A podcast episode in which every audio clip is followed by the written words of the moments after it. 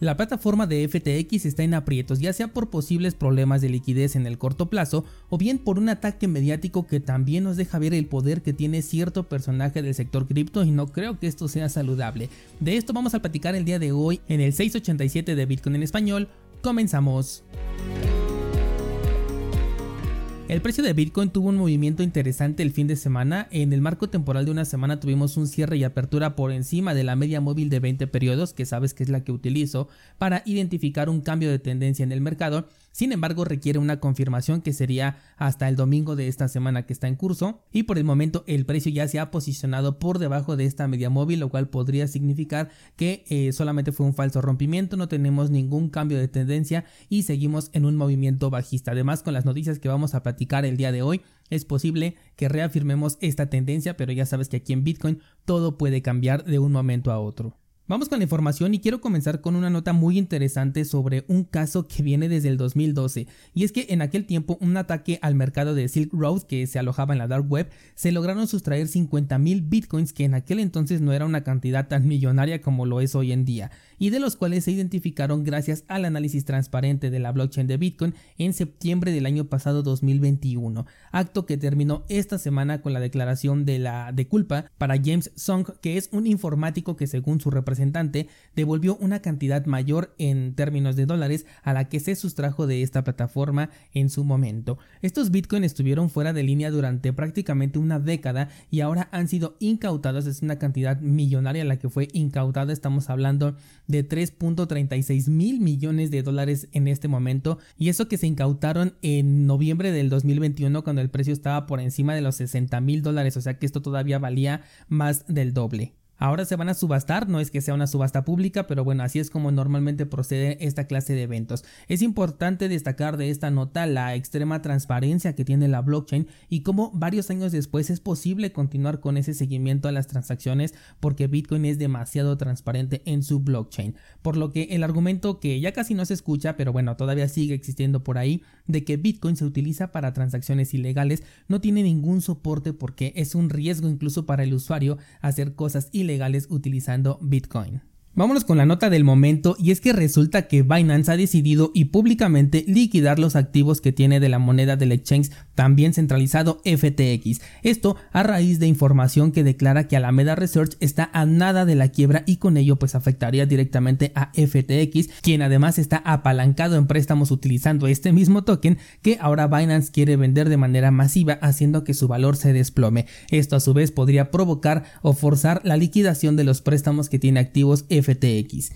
El CEO de Binance ha dicho que se trata de una estrategia de reducción de riesgo, no hizo ningún apunte directo hacia FTX, pero se sabe que es por este tema de la posible bancarrota. Recordó que en su momento apoyó a Luna y terminó perdiendo mucho, por lo que ya no quiere repetirlo una vez más y prefiere tener un mejor control de su riesgo ante un posible mercado bajista venidero. Por su parte, FTX ha desmentido dichos rumores, eh, ha dicho que sus reservas están bastante sanas y que han sido auditadas, además de que no invierten los fondos de los usuarios ni siquiera en bonos del tesoro. Sin embargo, esto no es garantía de absolutamente nada. Anteriormente, aquellas empresas que hoy ya están eh, consideradas como bancarrota hicieron esta misma declaración precisamente, por lo que es poco creíble a pesar de que no se tenga evidencia para poder respaldar este dato. Y es que es esa es una de las enormes desventajas que tienen los servicios centralizados, que como no podemos verificar la información, pues tenemos que confiar o desconfiar. Y a pesar de que no usen los fondos de los usuarios para invertir, como bien nos los están diciendo,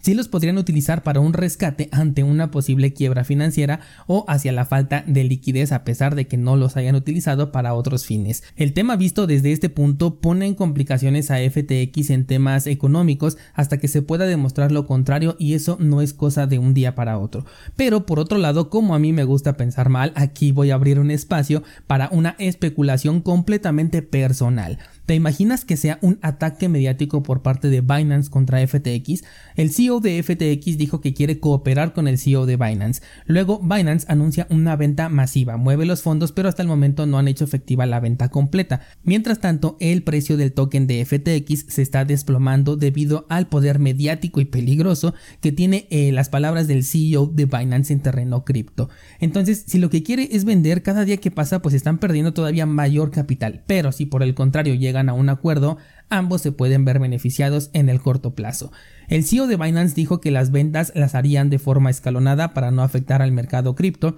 pero sabe perfectamente que su mensaje provocaría un desplome en el precio y entonces cada venta escalonada que vayan haciendo pues les permite recuperar menos dinero, entre comillas porque seguramente pues tienen ahí algún convenio de precio preferencial. Por un lado tiene sentido que quiera reducir el riesgo, sobre todo si es que los rumores son reales, que parecen ser ciertos, pero no tengo confirmación hasta el momento para decírtelo. Y por otro lado, si es que terminan con un acuerdo entre ellos, o sea, es natural porque son empresas, pero estaríamos hablando al mismo tiempo de un posible ataque coordinado. Y para agregarle un poquito más de leña al fuego, los retiros en FTX incrementaron ante la incertidumbre y comenzaron a volverse cada vez más lentos, a lo cual el CEO de FTX dijo que se debía a la red de Bitcoin y a la lentitud del nodo, lo cual es una declaración bastante sospechosa porque la red hasta este momento no se ha congestionado y hasta bloques con comisión de un solo Satoshi por byte están siendo confirmados, por lo que suena por lo menos extraño. Seguro que esta va a ser una nota de la que le vamos a dar seguimiento en un par de ocasiones más,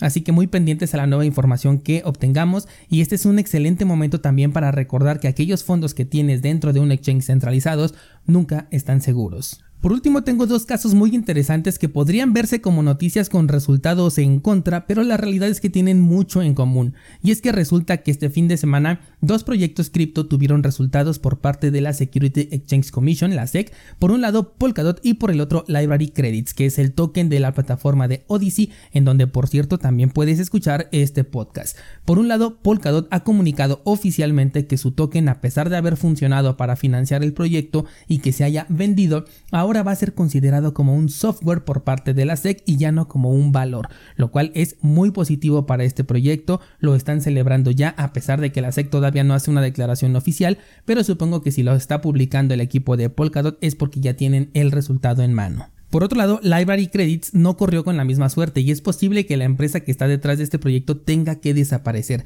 No así la red, pero sí la empresa por no cumplir con las normas para ofrecer un valor. Como dije, podemos ver por un lado a Polkadot ganando y por otro lado a Library entre comillas perdiendo. Y aunque este resultado solamente afecta en Estados Unidos, es importante porque es de las regulaciones más complejas y con mayor peso. Pero si nosotros damos un paso hacia atrás con estos dos proyectos, vamos a ver que tienen algo en común y es que ambos dependen de lo que diga la SEC. Si bien ahorita ya tienen un resultado, Library no conozco el, el proceso legal que existe detrás, pero solamente quiero expresarte el punto de que podría llegar a apelar para que se reconsidere el resultado y este mismo podría cambiar. Lo mismo ocurriría con Polkadot que ante algún cambio imprevisto que tenga la SEC podría tener un resultado ya no tan favorable. En ambos casos estamos hablando de criptomonedas que dependen de lo que diga la SEC. ¿Por qué? Porque no son descentralizadas. Polkadot está celebrando que gracias a que son más descentralizados es que no fueron considerados como un valor pero el hecho de existir una organización o una persona que recibe este resultado pues significa que hay alguien detrás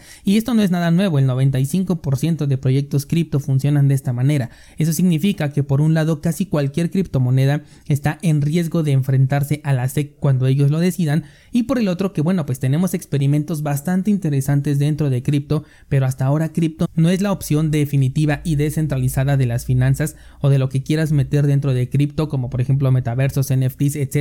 como hasta ahora, por ejemplo, sí lo ha sido ya Bitcoin. Todavía le falta mucho por madurar a este mercado y no sabemos si realmente van a llegar a madurarlo o lo van a enfocar hacia un punto más centralizado que parezca descentralizado, pero no lo va a ser porque al menos por el momento es la tendencia que estoy viendo. No sé qué pase con la plataforma de video de Odyssey si tenga la suficiente infraestructura para continuar, su token es posible que ya no se recupere y con Polkadot por el momento, pues debido a que el resultado en términos generales es positivo, yo creo que le espera un buen momento. Vaya notas las que tuvimos el día de hoy, adicionalmente te compartí un par más de notas en el grupo de Discord para que pases a checarla. Esta semana tenemos nuevas clases sobre compra de Bitcoin sin KYC utilizando bots y también las últimas clases del curso Aspectos Técnicos de Bitcoin. Me deben de quedar como dos o tres clases por lo mucho. Los enlaces los encuentras aquí abajo en las notas del programa. También está nuestro pool de Cardano activo. Eso sería todo por el día de hoy. Muchas gracias y hasta mañana.